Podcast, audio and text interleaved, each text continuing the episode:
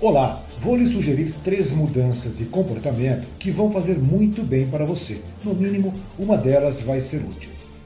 O ambiente está muito tenso, a atmosfera está pesada e, se já não bastasse a pandemia global, a qual não deve durar muito mais tempo, temos as disputas políticas que colocam mais gasolina no fogo. Numa economia que está patinando já há algum tempo, nós só precisamos de um pouquinho de previsibilidade para ela decolar novamente. Não perca tempo com bobagens e se afaste dos vampiros que sugam sua energia e a sua concentração. Fica ministro, sai ministro, entra ministro, o dólar explode e a bolsa despenca. Mas o mercado financeiro já precificou a crise gerada por essa pandemia global. O resto é especulação.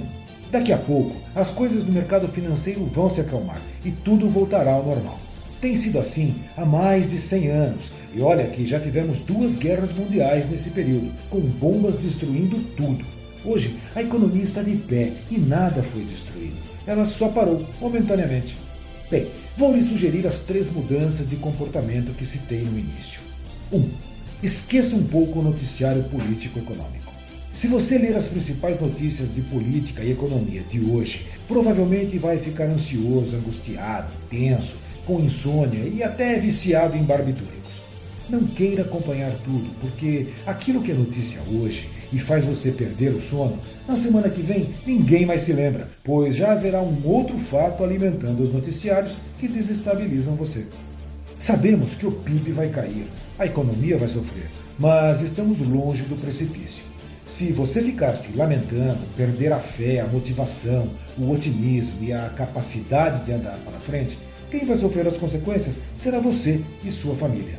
Agora, sabe aquele pessoal que gerou a confusão e tirou o seu sono? No final, eles se acertam e ficam bem. Sempre foi assim.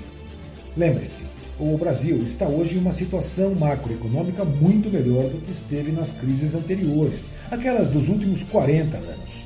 Temos reservas cambiais suficientes, inflação controlada, taxas de juros atrativas, capacidade produtiva, sistema financeiro sólido e um povo ávido por trabalhar.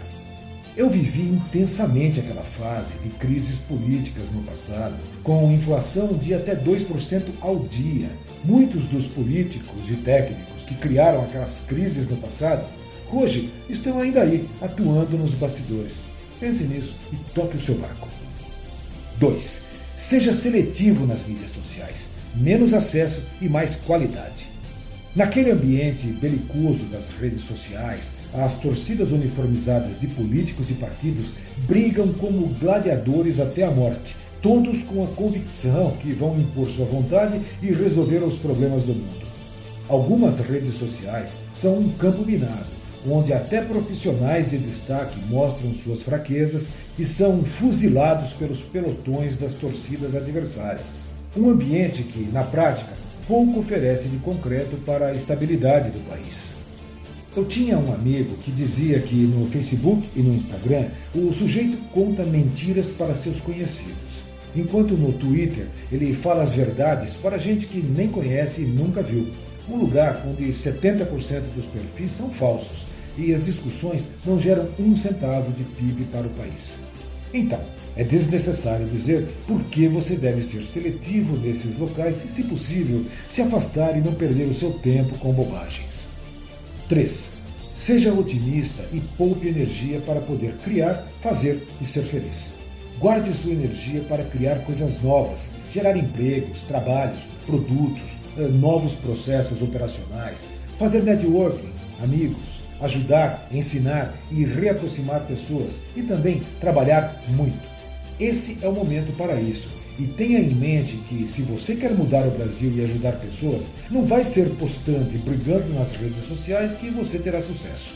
Ao postar as suas opiniões com eloquência e assumir posições radicais, você não está conquistando espaço, mas sim ganhando alguns blocos e correndo o risco de, se um dia você precisar realmente postar algo importante e sério, as pessoas não vão ler, pois já adotaram o costume de deletar você antecipadamente.